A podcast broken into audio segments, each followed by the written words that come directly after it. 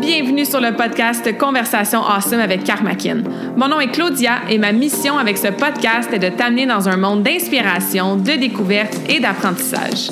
À travers des épisodes solo ou avec invités, en français et en English, attends-toi à une panoplie de sujets et d'histoires variées en lien avec la santé, les habitudes de vie, le développement personnel et spirituel et tout ce qui peut t'aider à vivre une vie awesome, épanouie selon tes termes. I am honored and so grateful that you're here. Merci de partager le podcast en grand nombre, de t'y abonner et de laisser 5 étoiles et un review sur ta plateforme d'écoute préférée. Alright, let's dive in dans la nouvelle conversation de la semaine et merci encore d'être à l'écoute. You're awesome.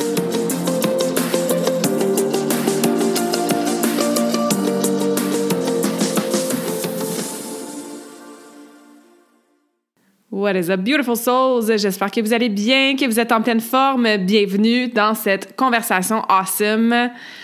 Ouais, toute une conversation awesome cette semaine. si tu as lu le titre et la description, tu te dis peut-être Oh, ouais, Claudia va jaser de dating sur son podcast. Ouais, it's happening, ladies. On est là, on jase de ça aujourd'hui. Mais avant de vous laisser plonger dans la conversation que j'ai eue avec mes deux, mes, je vais dire two puis deux en même temps, mais my two beautiful soul sisters, Sarah P. Greer, je vais vous donner un petit peu de contexte, OK? Bon. Si tu es nouvelle sur le podcast, ça fait pas longtemps que tu me suis, tu le sais peut-être pas, mais la sphère relation romantique, amoureuse, intime de ma vie, c'est quelque chose que je garde pas mal privé. Euh, c'est pas quelque chose que je parle comme ça ouvertement, même pas à ma famille, genre. Il y a comme. Je peux compter sur une main, cinq doigts, max, les gens qui sont habituellement au courant de ce qui se passe dans ma vie romantique au niveau de je vois-tu quelqu'un, je suis-tu en couple, j'ai-tu un petit ami santé, am I dating, blablabla. C'est vraiment une sphère que j'ai toujours gardée pour moi. Et dans euh, bon les cérémonies que j'ai faites, les thérapies que j'ai suivies, le coaching que j'ai reçu, ben j'ai dû et je continue de faire énormément de cheminement et de healing par rapport à cette sphère-là de ma vie. Le but d'aujourd'hui, c'est certainement pas de rentrer dans des choses ultra personnelles que je veux encore garder pour moi, mais c'est de vous présenter cette conversation-là que j'ai eue la semaine passée avec Sarah P. Greer quand j'étais en visite à Toronto ben, aux alentours de Toronto pour faire ma tournée de ce que j'appelle mon Soul Tribe, my Soul Family. Je vais les voir à chaque à peu près trois mois, puis je fais vraiment la tournée. J'essaie de faire une petite visite, là, puis on, se fait des soupers, puis on se ramasse ensemble, puis on a toujours des conversations honnêtement, là, qui me ground tellement quand je conduis le 4-5 heures pour revenir chez moi à la fin d'un long week-end passé dans le GTA, ben, je suis toujours super reconnaissante. J'ai l'impression que ma batterie s'est rechargée complètement.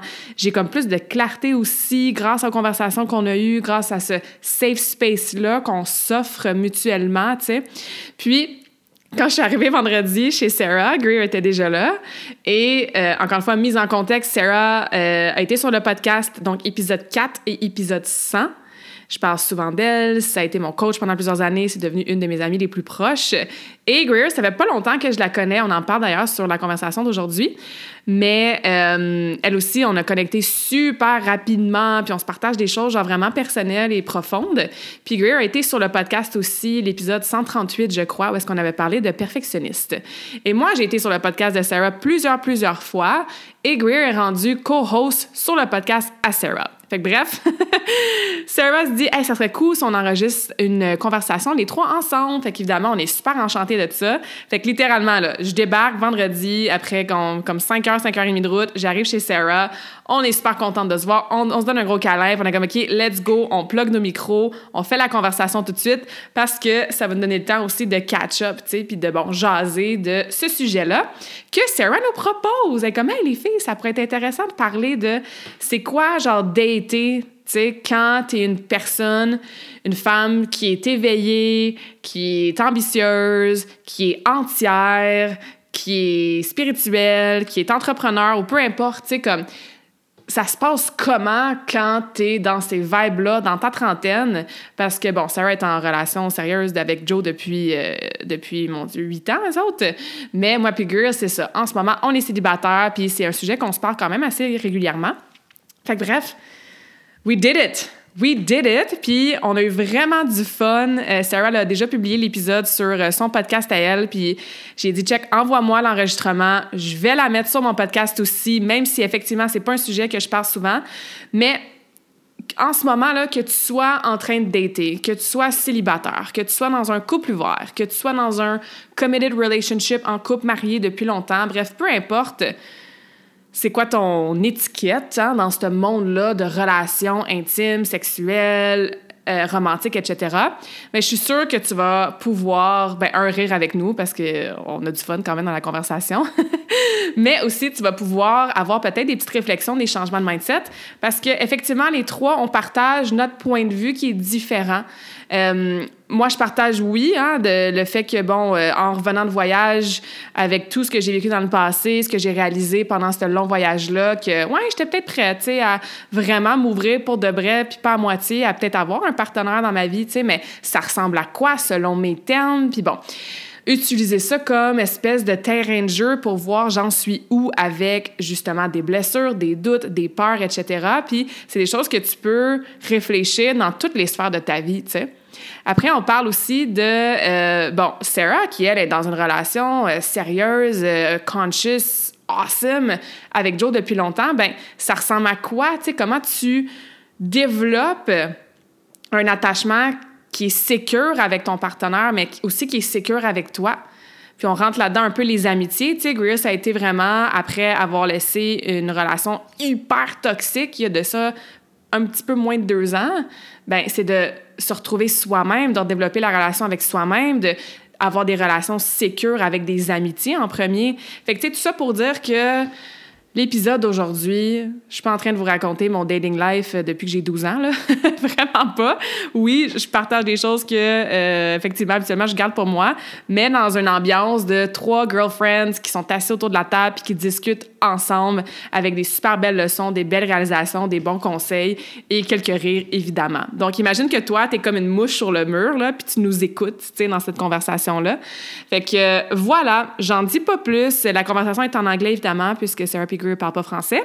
Mais ça me ferait super plaisir d'avoir votre feedback. Si tu as appris une chose ou deux sur moi, s'il y a des choses qui t'ont fait réaliser des trucs par rapport à tes propres relations, encore une fois, que tu sois marié, célibataire, couple ouvert, name it, whatever, ben partage ça avec moi. Puis, euh, who knows, peut-être que le topic des relations puis de tout ça va être peut-être un peu plus fréquent dans mon contenu. Mais c'est sûr que je me garde un jardin secret et des choses que je dirais pas surtout pas à micro ouvert, mais que je vais garder pour moi et mes amis très, très, très proches par choix personnel et par boundaries personnels. Donc voilà, sans plus tarder, je vous laisse à notre conversation, puis j'ai bien hâte d'avoir votre feedback. Claudia, welcome back to the show. I'm happy to be here. Yes, you've been on the show. Have you been on solo by yourself before? Yeah, twice. Yeah, we did the uh, Life Chat series last year mm-hmm. in 2022. We had four episodes. Yep. You were on with Emma and myself when mm-hmm. I was mm-hmm. visiting you in the Montreal area. Yep. And now you just actually drove five and a half hours. Just got here. yeah, and you're here in the GTA. We are live here in person, and Greer is with us as well. Yes. Hi, everyone. I'm also here. yes. And you've been on Claudia's podcast. Yeah, mm-hmm. we our episode dropped pretty recently, actually. Yeah, a couple weeks ago. Mm-hmm. Yeah. Yeah. I actually loved your episode. I listened to that all oh, around perfectionism. Yep. Uh, it was a great episode. And you've been on my podcast, Sara, too. Actually, the only guest with Bharat that's been on twice. So when I ah. launched it, and yes. then to celebrate my 100th episode last year, so yes, we were on talking about my book. Yes, yeah. we were. Yeah, and now here we all are, all three of us together. I know. What a full circle moment. Or like triangle because we're three. Yeah, a full triangle moment. oh, Claudia. So we uh, last time you were on, we were on your life chat series, just talking about growth in general, like yeah. your full growth journey.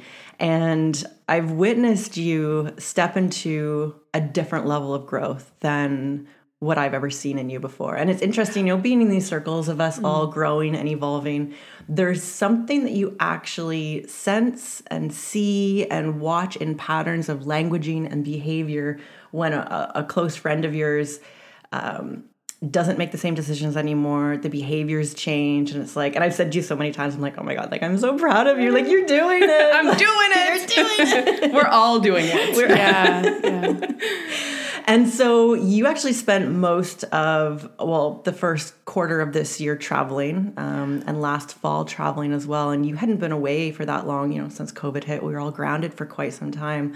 So i'd love for you just to share your traveling journey and what that was like to actually be free and Yay. i was going to say on the road again but maybe in the sky again. Oh man boats planes trains all of them. um, yeah so i spent the fall of 2022 in europe and then I came home for the holidays, and then I spent the winter in Latin America, so Colombia mostly, and then a couple weeks in uh, Costa Rica. So it was about eight months of being back uh, on the road uh, in my nomad life, uh, which I've done in the past. But yeah, like you mentioned, during COVID, um, I just stayed home and worked on the business, and it was great. But before my trip, I went through this, you know, four months like dark night of the soul and just like a hero's journey with a smile on my face because I knew that something awesome was going to come out of it. And it ended up being, yeah, this eight month traveling, being free, connecting to my values again, which are like, you know, minimalistic lifestyle, freedom, packing up and just leaving, doing whatever I want. Um, took quite a step back from my business in the fall while I was in Europe. Um, I went to see some friends I hadn't seen in forever, uh, discovered so many beautiful places, met some new friends, and I just worked maybe like eight to 10 hours a week.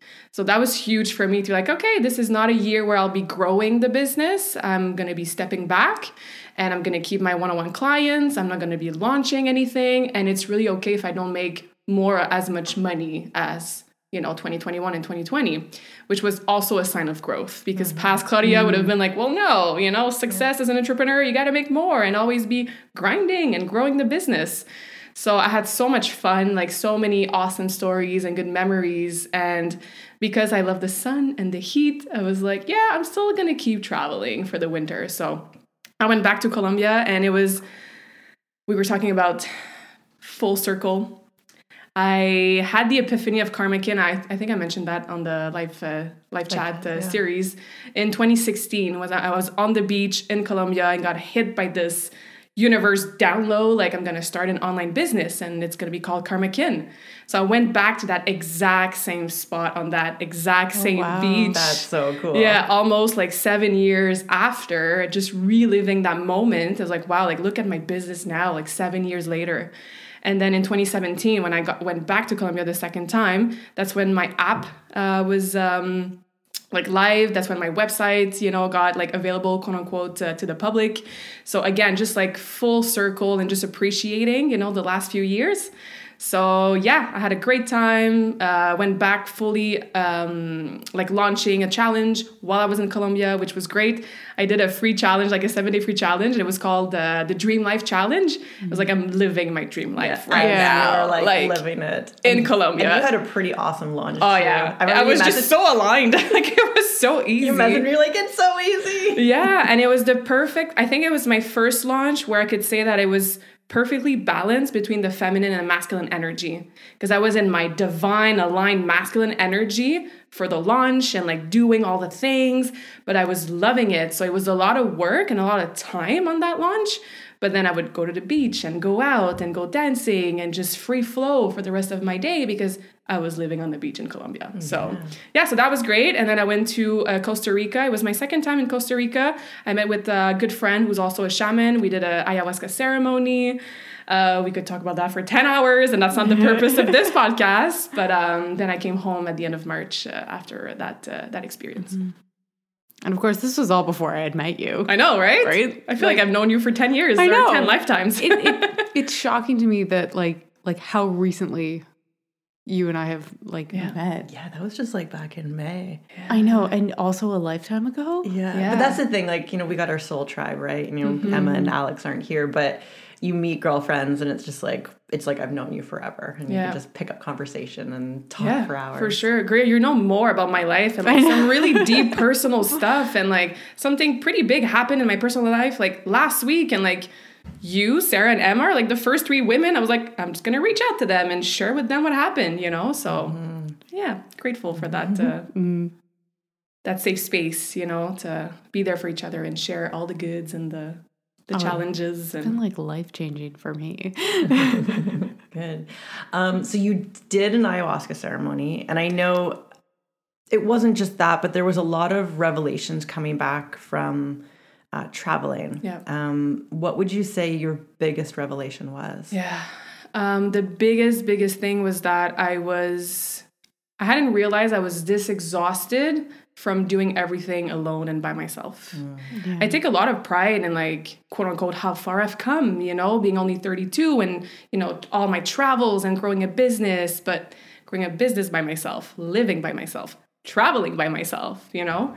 And I was shown in ayahuasca ceremony that like, yes, during this lifetime, but also previous lifetime. So my soul has been doing a lot of like solo work for a while. And even though I have great healthy habits and I have a lot of quote unquote energy, I still felt very exhausted. So when I came home, one of my first and biggest intention was like, I'm done doing everything by myself. And I don't know what that's gonna look like. And I just asked the universe, like, okay, business wise, just show me ways where I can collaborate, create partnerships, not build everything from scratch anymore. And like so many beautiful people just like fell, you know, in my LinkedIn mm-hmm. inbox and like on Instagram or like at a networking event. And I've been creating a lot of things with different entrepreneurs and the other people in the well wellness field. So that's been great. And then the other area that's always been a bit of a challenge for me was obviously like the dating and like being open to have a partner, like a man that could share the travels and the goals and just life with me. Which is, uh, yeah, a Yeah. whole different level of openness and being ready to receive. And there's still so much healing that had to be done there. So, yeah, that was my main uh, revelation and intention when I got back. Yeah.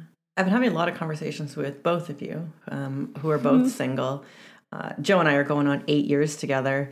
And, you know, the main conversations that I've been having with you guys and that you guys have been having with me is around like after you wake up and you're growing and you're evolving and you see so much and you see toxic patterns and you can just see red flags right away or you're actually aware of um, like your role in past relationships and things that went wrong there you know how do you get out and date and and you know that's been kind of the topic of, of conversation so often because i and i also hear from other people that it's it can sometimes be difficult um, to be out there and dating when there is so much awareness and so how are you guys navigating that Greer. We just look at each other.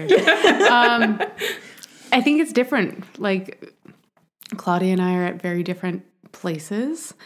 Um, I know that for me, I'm probably still in that contemplation phase. I have not been on a date. I am not on dating apps. Uh, and I think after my last relationship ended, like there, there was just no way. There was no way I was going to be letting anyone anywhere near me. Um, I needed to, you know, figure out where reality was. I needed to learn how to trust again, especially in myself and in my choice in partner.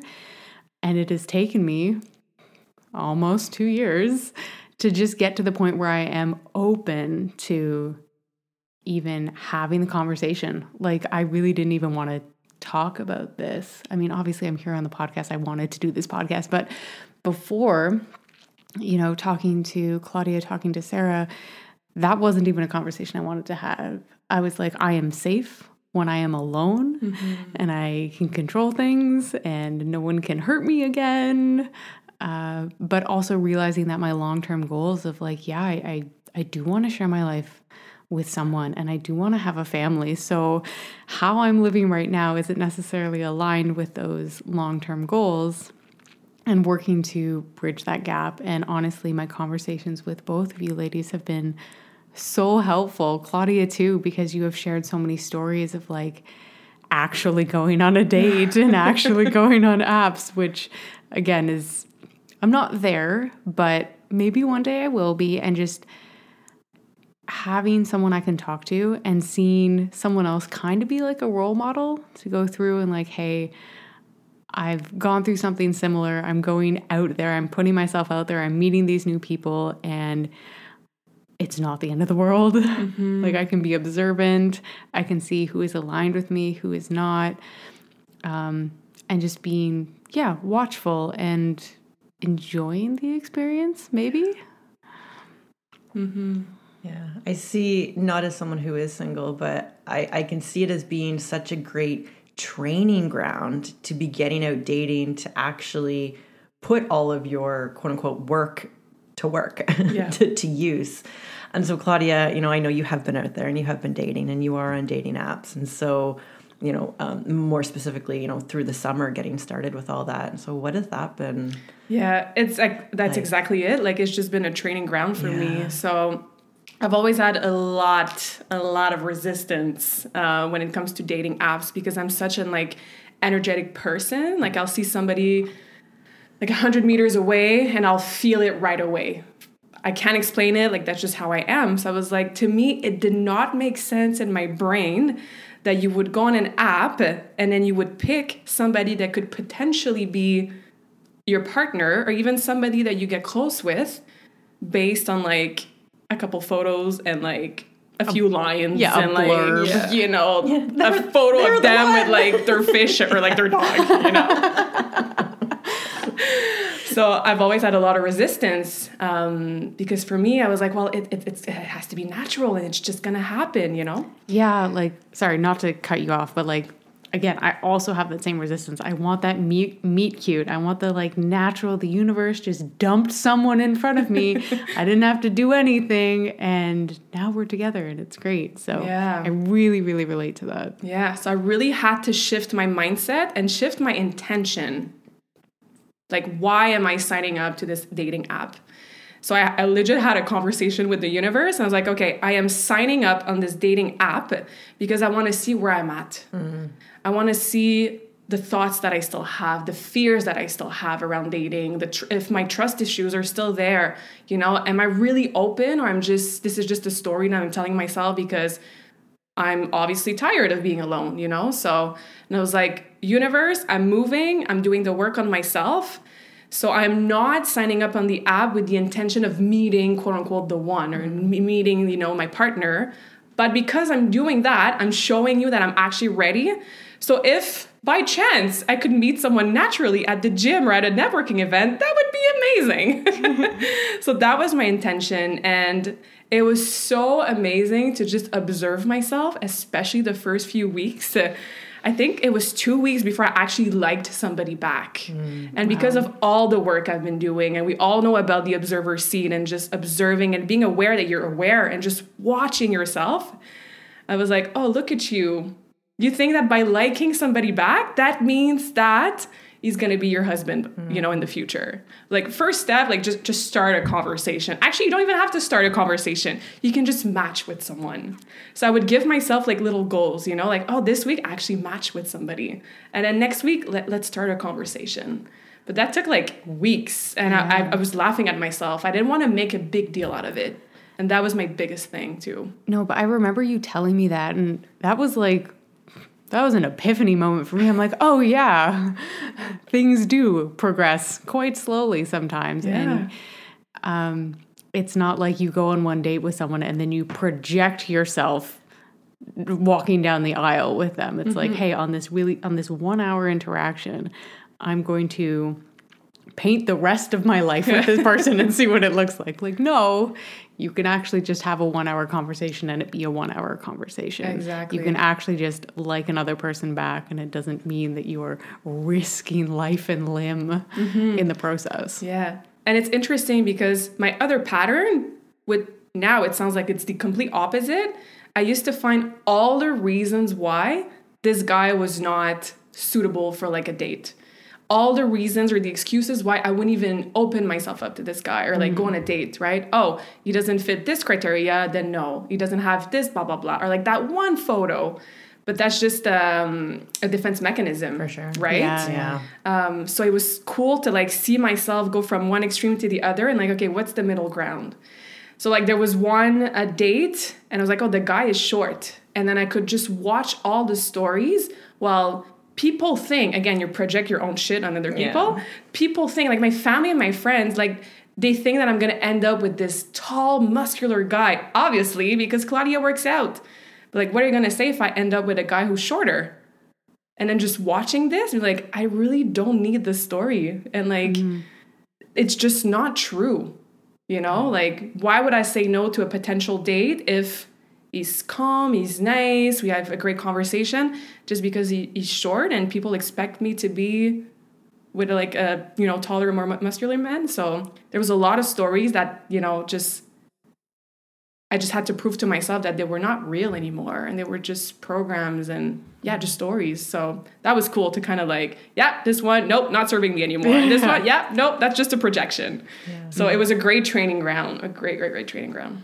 I think that's a perfect example of, you know, being in the observer seat and like witnessing the story and then choosing not to engage engage. You know we did a whole podcast on the kind of our perception of the different levels of self-awareness and how to take self-awareness into actual practicality. And i think that's a great example of that where like you see the story you're like why? Like why do i even think like this? And you start to question and you start to laugh at yourself and i think when you create that distance between the voice and what it's saying and like the actual reality that's when you can actually shift mm-hmm. absolutely and there was another story. Um, so I'm 32 and I got ghosted for the first time in my life, and that was like a highlight of my summer. we were so we were away with our yes, other we friend Emma. We were away, and you were talking to this guy. I know. Like, yeah, and then everything was, like, was, going so well. It yeah. was, and again, just observing myself, you're like, wow, like this is the first time in a long time, like since my ex, that I could see this going somewhere. I was like, oh, there's no red flags. Mm-hmm. There's no, you know, reasons or excuses for me to run away. This is actually very calm and grounded and like fun and simple. And like we saw each other like a few times and like, you know, everything was going good. Yeah. And then and then all of a sudden, all of a I sudden, don't, I don't get I ghosting. Still, I still don't get it. no, and like my head, because you know, you and I talked through this. You kind of go to like, well, are they okay? Did they die? Did but, something happen? And like right? that's where my mind would go yeah. right away. Yeah, as opposed to just like like ghost. Like how immature I know. is ghosting? I was like, we're in our thirties, dude. Like, like come grow on. some balls and like.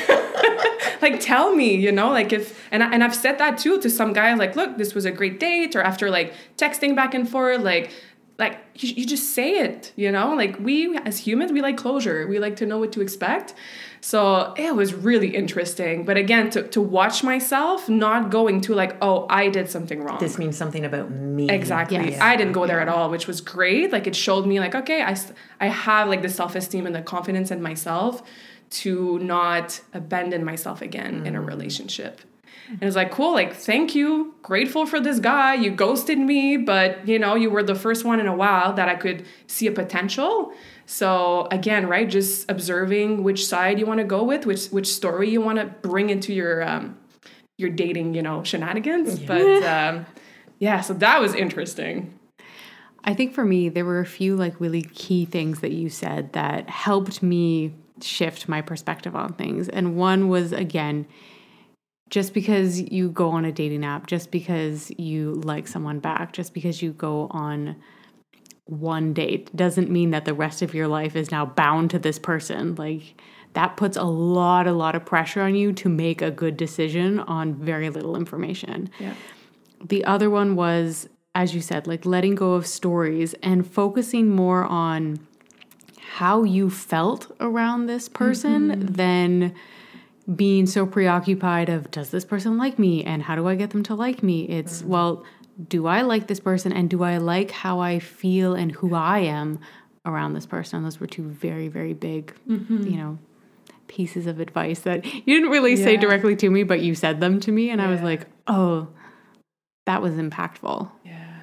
And that was a revelation for me too, because, you know, consciously or subconsciously, we kind of have a list right? Like mm. I want the guy to be da da da da to look a certain way and stuff. And I just got rid of the list because I have met guys who check all the boxes on that list, but the energy and how I was feeling with them, that's just not how I want to feel on a daily day to day basis. And then I would meet other guys that like I was like, oh wow, like for me, calm and grounded, like that's my home base. Mm-hmm, yeah. So I don't want to be with a partner who doesn't allow me to remain in that very calm and grounded energy. Yeah. Um, so that was a revelation for me too. I was like, wow, actually, at this stage of my life, how I'm feeling is way more important than if the guy travels or works out. And again, dating at a quote unquote later stage, I mean, I'm still young, but like, I feel like I've lived 200 lifetimes already. But in that stage of like growth and like awakening and stuff, like I'm whole. I'm not looking for my other half. Yeah. You yeah, know? that's huge. So, I mean, would I like a man who's spiritual? Absolutely. But I already have my spiritual soul tribe with who I can have these conversations and do ceremonies. Would I like a man who works out and is active? Oh, absolutely. But I already work out, you know? Yeah. Like I don't need somebody to complete me or like I'm To not be look- you. to be me, Yeah. right? Would I love a man who travels? For sure. But even if he doesn't, I'm still gonna go travel because that's that's one of my values and that's part of me. So that was cool as well to see like I'm not I'm whole. I want somebody to amplify my life and I'm in a stage of my life where I'm open to having somebody, you know, come along the ride and be side by side and not be like all intertwined and mm-hmm. so yeah. I think it's so important to enter into this not with desperation and like a scarcity mindset, mm-hmm. which of course you- you're doing the opposite, which is awesome because I think when we do that, it's like your standards tend to fall fall by the wayside. Your trust in yourself tends to fall by the wayside because you're like, oh, I'm I'm running out of time, or there aren't that many good guys out there, or I could be alone for the rest of my life. or it's Have- fertile ground for codependency and like you know abandoning Yeah. yourself and, yeah. and and overlooking things that we otherwise wouldn't overlook. the red flags Yes. Dun, dun, dun. I've also seen even like what you were talking about there um, with asking, you know, how does this person make me feel? I kind I kind of like had this download as you were talking of like after you kind of like awaken and, and grow and like truly get to know yourself. It's almost like there's an advanced level of like what red flags are for you. Mm-hmm.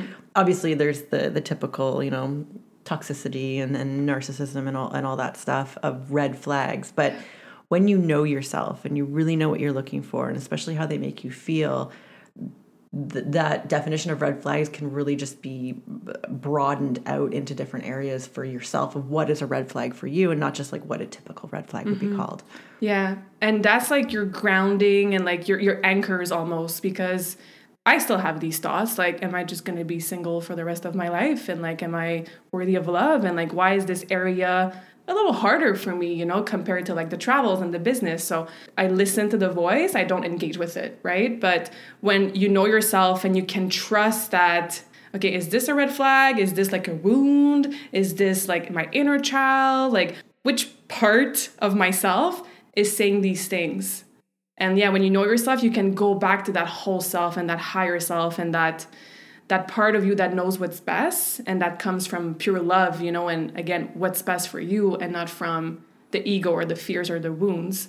So that's helpful to yes, notice the red flags, but also like, oh, am I just creating a red flag because I'm scared I want to run away because I'm catching feelings? Mm-hmm. Yeah, or is it like huge- an actual thing that I need to consider, you know? Yeah, it's a huge protective mechanism. I oh, know yeah. Sara was saying to you that I'm like I find no one attractive. I just and and I and me saying like I don't know if that's just me trying to protect myself, like if I'm still being very guarded. I mean, obviously I I am at this point, right? Like I'm not putting myself out there, but I am open. This that's progress for me, and I think I get in my head in terms of like oh my goodness i've been single for however long. Am i should should i be going out there? Like should i have healed faster? Like is this just taking me too long? Um It's like you, you get into your head too much sometimes Absolutely. too. And especially, I mean, with your situation, there was a huge breach of trust. There was, you know, the rug pulled out from underneath of you um, with that last relationship. And you even mentioned earlier about like trusting yourself to choose someone. And I think I think that can be said for a, a lot of people getting back out on the market, whether you were in a highly toxic relationship or you've just been in relationships that just never work out. It's kind of like, well, what am what am I doing wrong here? Like, why do I keep choosing this type of person or relationships that don't keep working out? And so, Greer, where do you feel like you're at with that that trust in yourself? Uh, it's it's better. It, it's it's a lot better. Um, and I'm able to actually show up in like my friendships authentically me. Like I was going to say like having these friendships has allowed me to see what healthy relationships mm-hmm. look like and how I actually want to be treated by you know people in my life and sort of I I think my tolerance for bad behavior was a little bit too high and sort of you know moving that to a place where it's like okay I can still have compassion for someone and I can still forgive them for what they did but I don't have to tolerate that in my life and of course the relationships I have with you, with, you know, our other girlfriends, they're just so incredible that I'm like, well, now I kind of know that the standard is high. Like for We've any set guy, the bar yeah, really high. any guy out there listening to this, but you um, deserve nothing less. Yeah. you know. yeah, and like I and I say, I know I say the same to you all the time. I'm mm-hmm. like, just because you haven't found someone or you've maybe been dating for a while and been single for a while don't lower your standards just to not be single. Like, and for me, it's really been this focus of how do I, on my own, make my life as full as possible. Like, Claudia, you're talking about all your travels. Like, that's that's the goal. Like, I am whole and I am complete and I'm living a life that I love. Mm-hmm. And if there's someone out there who wants to join me, awesome. If not, I'm going to keep doing me. Yeah. And it's going to be great. Mm-hmm. Yeah. Mm, yeah, we did. Uh, we did a deep dive in the sisterhood recently, all around atta- Yeah. attachment styles. Blew my mind. I'd love to talk about that. Um, and I mean, a secure attachment style is really what you're looking for in a relationship. And both of you have been talking about that one characteristic of that, which is being whole within yourself and really just looking for someone to walk alongside with and have like that that team partner aspect of a relationship not needing someone to to fill a void or make you whole or um, you know all those, those codependency uh, type of qualities and so Claudia, if you don't mind me, oh, I can share. I'm like, I'm like, do I, do we, yeah, talking about this? Because I'm, I'm the same. I know. Uh, so Sara texted me and she's like, oh, you know, we're doing the deep dive tomorrow. Like, I, I feel you're really gonna resonate and like enjoy the topic and stuff. So I watched you ladies on the replay. I'm doing the quiz and then I send her a screenshot. You know, I was like, yeah, definitely avoidant. but it's funny because as I was listening to the deep dive and like reading through like the different characteristics of the different ones, I could see a lot of like anxious behaviors when I was with my ex because I felt like, oh, I finally met you. I've been single most of my life. I've met you. You're the one. We have the same vision. And like, I fell in love with this vision of us, you know, traveling and like having businesses and blah, blah, blah. So let me hold on to you forever and like text you all the time and try to save you and pay for everything because what if you leave me? So it was a lot of that anxious you know, mm-hmm. type of relationship or attachment in that relationship. But then outside of that specific relationship, yeah, everything else was mainly avoidant. And again, it's just fear of being hurt, right? Yeah, and fear of, for me, it's a lot of like, there's some beliefs around I'm gonna lose XYZ if I'm in a relationship. And I'm really mm-hmm. trying to work on that, but like, I'm gonna lose my freedom. I'm gonna lose my you know the freedom to travel i'm gonna have to like meet the other person halfway or do like um yeah but there's just that that belief that's there. So i'm trying to really work on that. I'm like no like the person's gonna amplify and not take away from. Yeah. so that's why like just avoiding is, well, feels safer. so i'm the odd one out here. Um i am an anxiously attached partner. Um, but of course, I, as I'm talking, I'm displaying avoidance in my behaviors. That doesn't mean that my attachment style is avoidant because obviously, when I am with my primary attachment figure, I do lean towards that. So, one of the things I know about attachment is that we can bring different attachment styles to different relationships mm, that we mm, have. That obviously, sense. all of us here, we're in a very secure relationship, but we are also not necessarily each other's primary attachment figures. Mm. So, as I said, like friendships have been super healing for me because I can go, oh, if I can be secure in this relationship and I can have secure behaviors and have secure behaviors modeled back to me, I know I can bring that into a future relationship of mine. Mm-hmm. Um, and obviously, being very aware of what someone else's attachment style is as well. I know that dating avoidance, as much as I have tried, has not worked for me in the past.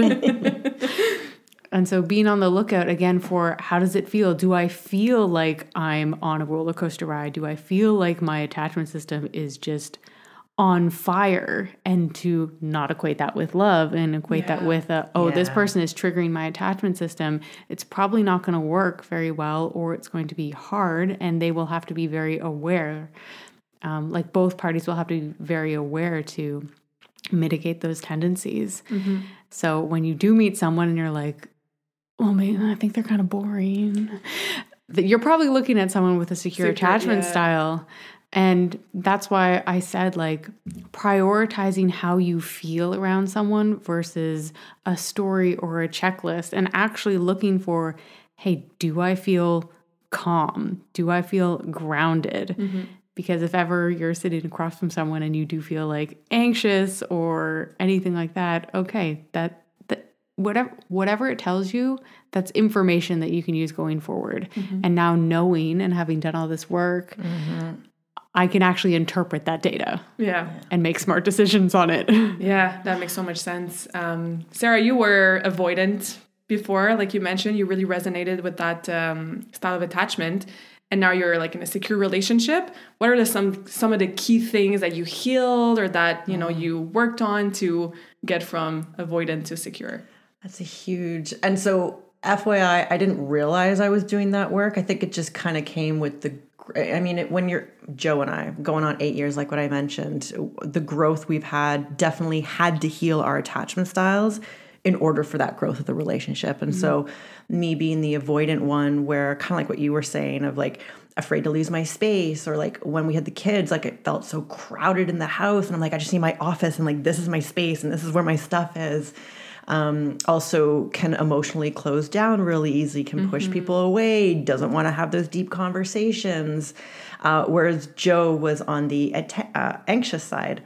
And so, if you don't know, usually you attract your opposite. And so, anxious attachment style will attract the avoidant. And so, the anxious is, um, they can come across more as like needy, where like they want to talk about things or they'll be texting you all the time and they're trying to just always kind of have their claws in you is kind of how I claws. No, we're just super bonders, and we're we do not fear closeness. Yeah, and so whenever Joe and I would have conflict, uh, like he would just want to sit there and like talk about it forever, and I'm like, get me like avoid, avoid, avoid. Yeah, this is too much intimacy. And so some of the things that we healed. Um, I can't think of like anything really specific, and maybe this is specific, but like communication patterns. And I have heard time and time again, you know, a key to a good relationship is good communication. Yeah. Especially like if you live with someone, you spend their life with them, like we run a business together. Like when there's not communication, there's just so much uh, void. And then there's so much left to interpretation of like what are they thinking? Or like i'm just going to project my thoughts onto that situation versus really seeing like his perspective and what he's going through. And so the hard conversations and even just voicing out how you're feeling. So now like in hard conversations especially like I'm known to shut down. Like my mind will go blank and like I don't know what to say because conflict kind of startles me like that. Or it, maybe it's the avoidant tendency of just not wanting to talk about it. So emotionally shutting down is just to communicate. So sometimes when there's a hard conversation, I'll just flat out say, like, I, I I don't know what to say right now. Like I'm feeling very like hot in my body. Like I I really don't want to be sitting here like talking. Like I'm feeling really uncomfortable. And so just voicing like your experience of what you're going through um or like the lens of perception. And so if something rubs me the wrong way or i might think that there's something like bothering him i'll just flat out like you know like hey like what's going through your mind right now or this is the story i'm telling mm. myself about this situation like what's your perspective or what are you thinking mm. about and so that that has been game changer or even when I feel because a lot can go unsaid in a romantic relationship, and this is when passive aggressiveness can come out, Yeah. and then like It the fight about out. the fight about the dishes is never the fight about the dishes, No, never. right? Yeah. and so even when like I can sense like because we've been together for so long, like I can sense when his energy shifts like instantly. Like I'll just like even like put my hand on his shoulder. I'm like, hey, like what's up? Is everything okay? And even creating that safe space for him just to like open up and share what he's saying, thinking, feeling. Um, game changer. what I would point out is that one, you were both very willing participants, right? You were both very aware. You both wanted this to work. You were committed, um, and you were open to being wrong and moving into uncomfortable spaces. Like I know for you, probably even just sitting down and, as you said, having those conversations was really hard. But you were willing to do it. You're willing to go through the discomfort in order to get to another side. And I think also, you know, you can heal uh, attachment systems and attachment dynamics indirectly by just bringing that awareness in, by just opening up that communication and really attuning to your partner. And I see that even though I know you said that you only recently heard about, you know, attachment styles and just started learning about it, you were still doing it. Yeah. Right. Oh, I you just didn't know. That, that's like when there's a willingness to grow and a willingness to grow the relationship. You you don't have to label it as something. It's, No, it's not just at that's all. what you're gonna. But I can remember very clearly, like a huge turning point for our relationship was, um, I, I don't even remember the exact situation, but it was something that came up and like we had been on like really good solid ground like big into growth work like for a while um, but the relationship had never taken like a, a really conscious focus and there was a, something that happened that like shifted the energy in the house. I remember we had the kids at the time and it was like a really like awkward evening and we hadn't felt that energy with each other in a long time and it was like one of those situations where like we're at dinner and we're having conversation with the kids but like him and I are just like disconnected and like checked out, right? And I'm just like, "Oh no, like this is like not the way we're having this relationship." And I even like said that to him afterwards. I'm like, this feels very weird. And again, just like voicing, I'm like, I can feel the shift in the energy. Like this feels very weird. And the kids end up going to bed, and we went down to the basement in our old house, which is like three floors down from their bedroom. And we sat up almost the whole night and just sat in the basement and talked. And there was periods of like, sometime like, oh my god, I'm gonna cry just thinking about this, where there would be like 90 minutes, two hours, where we sat there in silence and just like looked at each other and I'm like, I don't know what to say. He's like, I don't know what to say either. And like you sit in those hard conversations, like you sit in those hard times just to the willingness to work out. And it's more so like getting to understand that other person. Like, I want to understand you. I want to understand how you interpret things and like why you perceive it as that or like why that really bothers you. And like that, like fight or conflict or like the resolution that we went through was game changer for like everything moving forward. Because like when you're willing to sit in the uncomfortable conversations that's when like i saw that like he truly like loved me and like mm-hmm. that devotion to the relationship to like want to change.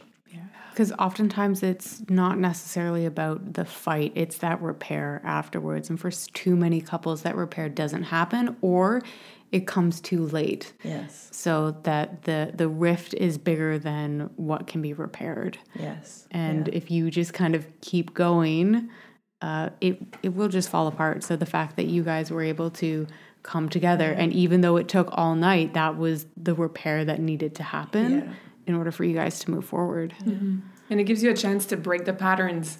Break the patterns that's break the huge. patterns. Like yeah I'm that's my phase of dating right now. Just Yeah. watching myself falling back into old patterns and like I deleted the app last week because I was like, yeah, no, I'm done, you know, and just falling back into I'll just stay single for a while because it's safer when you when you have that time, that safe space within you, within your relationship, uh, within some friendships. You can just observe yourself and like, okay, old Claudia would do this yeah current Claudia is trying to break that pattern. It's not easy. I'm sitting in the shame sometimes and guilt and discomfort, but I'm doing it.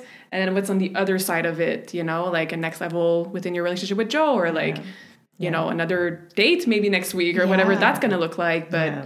yeah. it's that that time, that conscious awareness allows you to make a grounded decision and respond and not react. And Yeah. that's where you break the patterns. Yeah.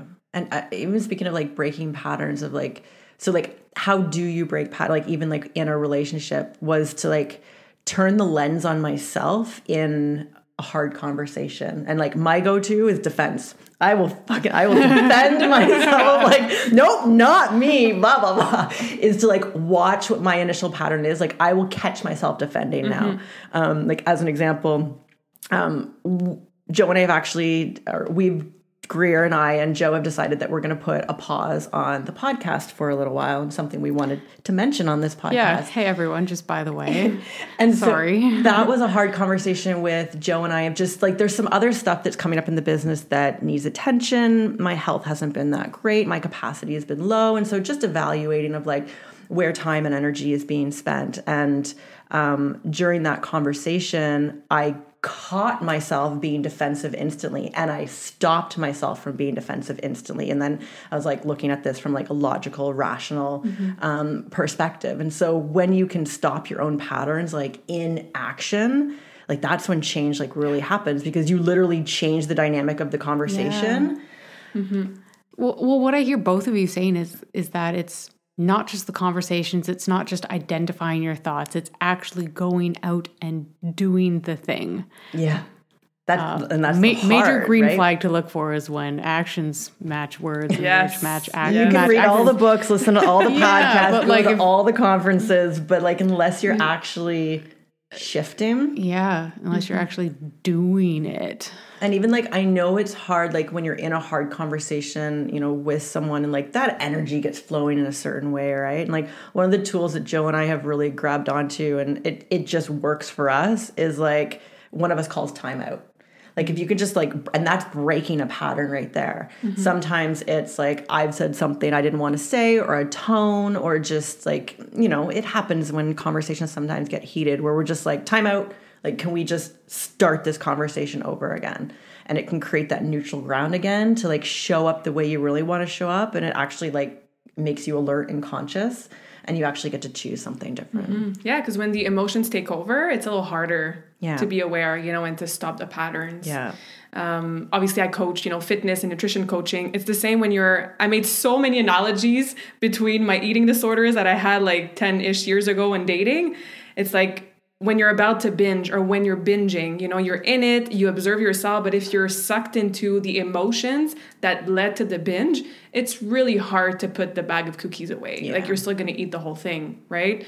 Whereas if you're more aware, calm, grounded, you know, your nervous system is regulated, you can consciously choose to mm-hmm. Put the cookies away or like not get defensive or whatever the pattern is. Yeah, I think it's like that difference between having emotions or the emotions having you.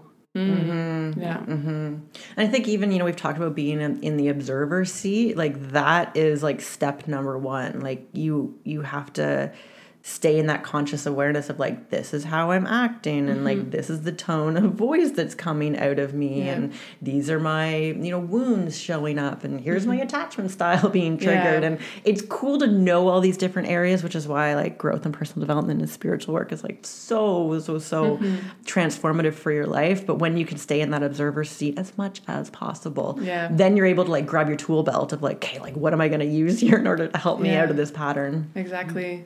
And what helped me um, now really loving to be in that observer seat is to be in that observer seat almost like laughing at myself and not making a big deal when I would see some patterns come back, right? So instead of being so critical and like, I'm not being perfect and like, what are you doing? You know, going back to like this pattern that you thought was healed and forever gone. And then like six months later, you're still back in it and just, you know, being super harsh on myself.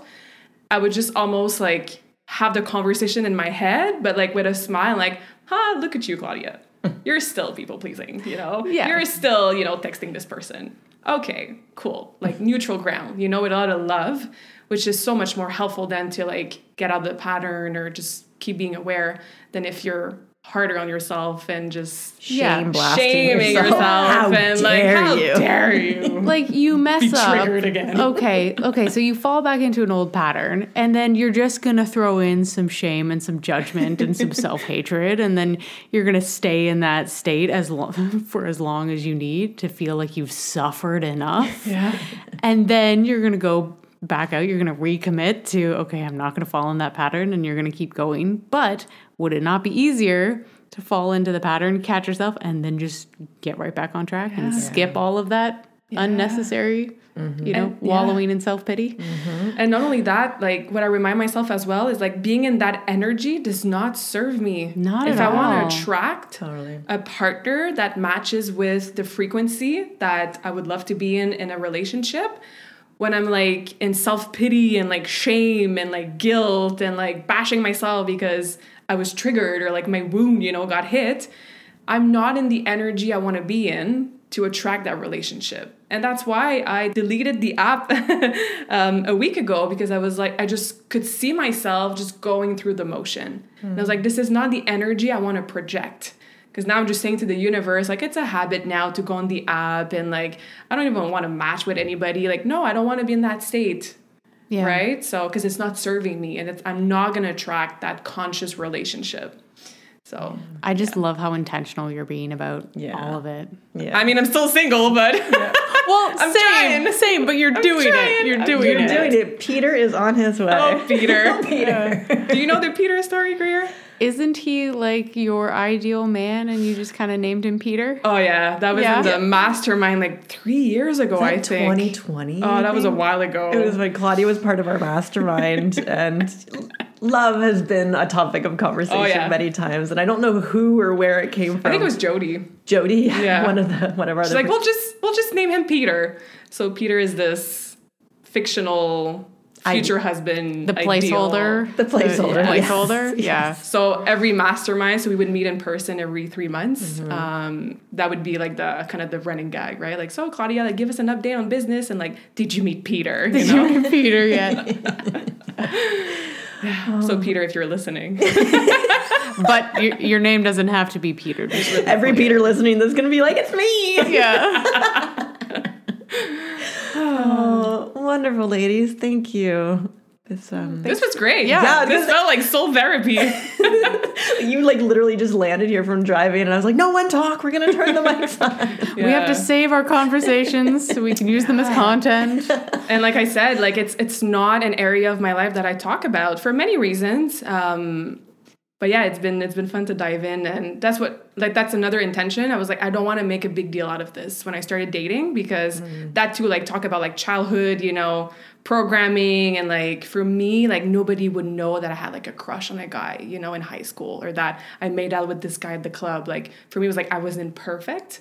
Mm. So I would never say out loud like anything about if I was seeing someone, dating someone, you know, sleeping with someone, or it was always like very secret in my life. And I'm just starting now to open up about it a little bit. And I was like, oh, yeah, Claudia's dating this summer. Like it's not a big deal. And I can talk about dates that I went on, you know, at the dinner table with my family. And it's, I'm allowed. And it's really not a big deal. But that was also something that was holding me back a few years ago. So I feel like I'm just like coming out, you know, today chatting about. I think it's mine too. I'm pretty sure my entire family is just waiting for me to adopt another cat. Call it a day. Like,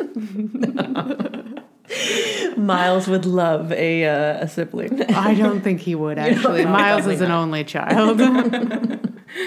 oh, thank you, ladies. This, our conversations are always so nourishing. Thank you for having. Yes. Yeah. Thank you. Well, and thank you for listening. We'll see you on the next episode.